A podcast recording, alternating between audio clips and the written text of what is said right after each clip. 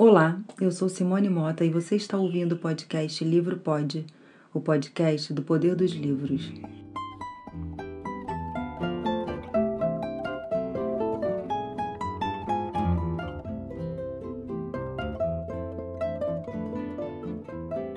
Bem-vindos ao episódio Livro Pode Ser Presente de Natal. Ser presente de Natal é algo muito poderoso, realmente especial. Esse ano, ser presente, sem estar presente fisicamente, foi um dos nossos grandes desafios. Nossa natureza é do encontro, do abraço, do estar junto. Mas descobrimos ao longo de 2020 que há muitas formas de se fazer presente. E nesse Natal, precisaremos continuar marcando nossa presença à distância. Monte sua árvore, organize um amigo oculto. A gente tem ferramenta para isso, do telefone às plataformas de reunião. Que tal enviar um presente? Ou melhor, um livro de presente? Imagine que o livro vai abraçar e ser abraçado pela pessoa que você escolheu presentear. Tudo que a gente queria fazer nesse momento com quem a gente ama, né, minha filha? Mas calma, tudo isso vai passar e nos abraçaremos com toda segurança. Por enquanto, pense o que você gostaria de oferecer em forma de livro. Pode ser uma viagem, uma poesia, imagens ou ilustrações incríveis, magia, encantamento, companhia, conhecimento e muito mais. Esse episódio especial de Natal é meu presente para você, um bônus que eu dividi em três partes. Vamos lá?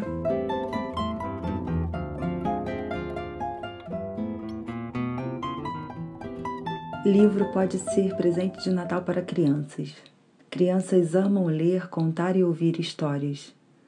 Apesar de toda a crise no setor cultural, as editoras conseguiram continuar publicando novos livros. Saíram livros maravilhosos, como Saudades da Minha Avó, de Maíra Oliveira, publicado pela editora Uriqui. Mas eu escolhi dois livros que eu amo e podem ser um ótimo presente para crianças de todas as idades. O primeiro é o Princesas Negras, das autoras Ariane Cleistino Meirelles e Edileuza Penha de Souza, publicado pela editora Malê. Com um texto fluido e sensível, acompanhado das belíssimas ilustrações de Juba Rodrigues, o leitor é conduzido a um mundo de possibilidades de princesas negras. Com essa história, as crianças vão se reconhecer e reconhecer todas as princesas que vivem ao seu redor. Também encontraremos reconhecimento, saudade e memórias no livro O Mar que Banha a Ilha de Gorê, da autora Kiusan de Oliveira, publicado pela editora Peirópolis. Esse livro é uma viagem, e como ele é dividido em capítulos, a criança pode ler um pedacinho de cada vez, ou pode contar com a ajuda de um mediador para ler junto com ela, pai, a mãe, um responsável. Até um irmão mais velho, quem sabe. Kika, a personagem principal desse livro, também é uma princesa negra uma menina sábia que, ao lado dos meninos da ilha, vai trazer ao leitor a mesma sensação que um dos meninos teve dentro da história, a sensação de já conhecê-la. Eu posso dizer com testemunhas para comprovar que eu sou uma especialista em presentear crianças com livros. Tanto que certa vez, às vésperas do aniversário de um amigo do meu filho, ele me fez um pedido: Mãe, você pode não comprar livro de presente para o meu amigo? Por que, filho? Eu perguntei. Todos os meus amigos já sabem o que vão ganhar de presente de mim. Eu recebi como um elogio, mas atendi ao pedido do menino.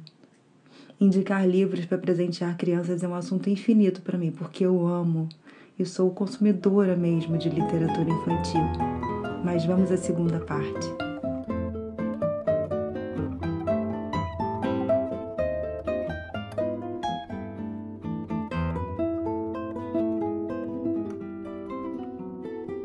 Livro pode ser presente de Natal para jovens.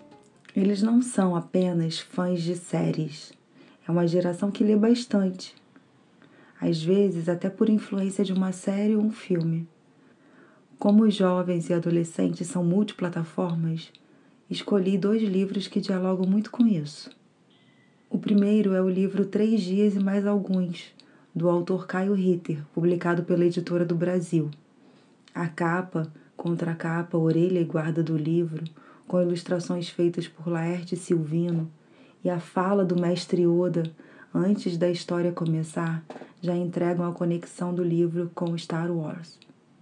Isso é ótimo, um belo convite para a leitura, mas o melhor é a história do Matias, protagonista do livro, tão bem contada pelo autor em um espaço tão curto de tempo, tanto da história, três dias, quanto nas páginas do livro, 113. O livro conquistou o terceiro lugar na categoria Infanto-Juvenil do Prêmio 2020 da Biblioteca Nacional. Outro livro que pode ser um presentão para jovens e adolescentes é o livro Cumbi, de Marcelo de Salete. O livro é um HQ publicado pela editora Veneta. Ele tem três histórias livres e ao mesmo tempo totalmente conectadas. Esse livro tem força e encantamento. É possível visualizar as ilustrações do livro como verdadeiras cenas. Tem o cuidado do ângulo, da luz, de cada quadro, como se o autor estivesse desenhando um filme. Cumbi, como está explicado no glossário do livro, é sinônimo de quilombo em alguns países americanos. E nas línguas Congo-Angola tem os sentidos de sol, dia, luz, fogo e a forma de elaborar e compreender a vida e a história. Se o jovem que você quer presentear curte desenhar, tem um bônus de alguns rascunhos, esboços da construção do livro nas últimas páginas, logo após o glossário. Para fechar essa parte, porque é um esforço enorme indicar apenas dois livros, deixo a indicação de uma autora que comecei a ler esse ano e estou gostando muito, Ana Paula Maia. Vamos à última parte?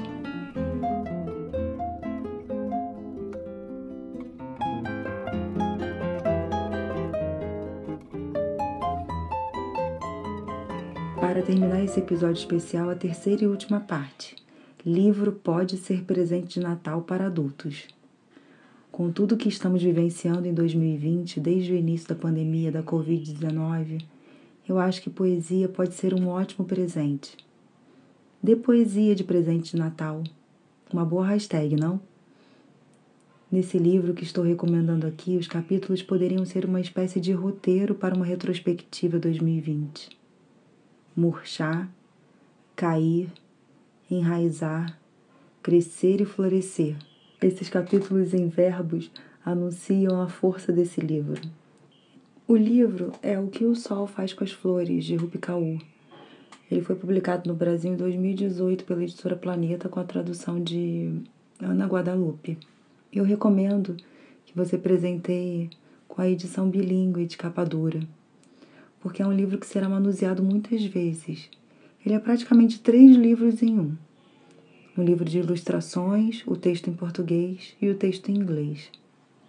O segundo livro que vou indicar trata de algo que estamos sentindo muita falta nesse ano: encontros.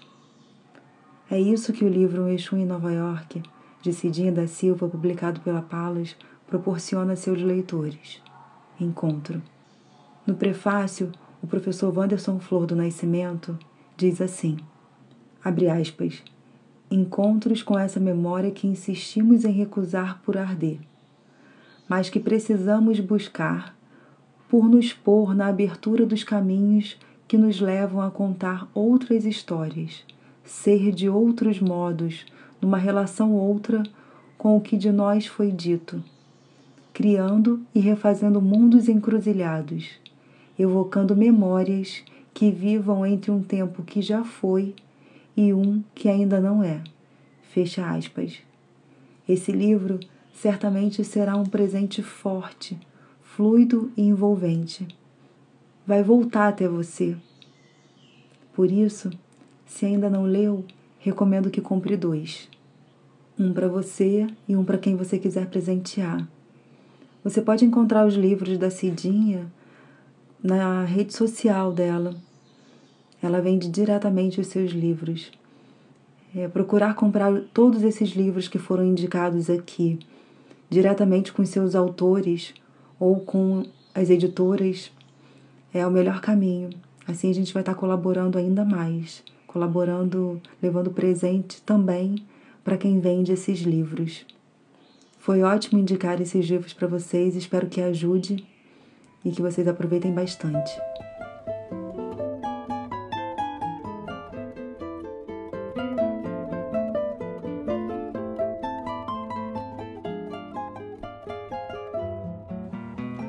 Desejo que vocês abracem seus amigos e familiares não apenas com um livro de presente. Pode ser uma ligação, uma call, uma chamada de vídeo, uma carta. Os correios ainda funcionam. O melhor presente que a gente pode oferecer nesse Natal é mesmo a distância física. Certamente não será fácil, mas vai passar. E eu acredito que será muito bom no próximo ano, nos próximos anos, olhar para tudo isso e entender que fizemos a melhor escolha, a melhor que a gente podia. E o melhor nesse momento é passar cada um o Natal em suas casas. Não vai faltar presente, não vai faltar afeto, não faltarão livros. Um beijo a todos, um ótimo Natal. Fiquem em casa.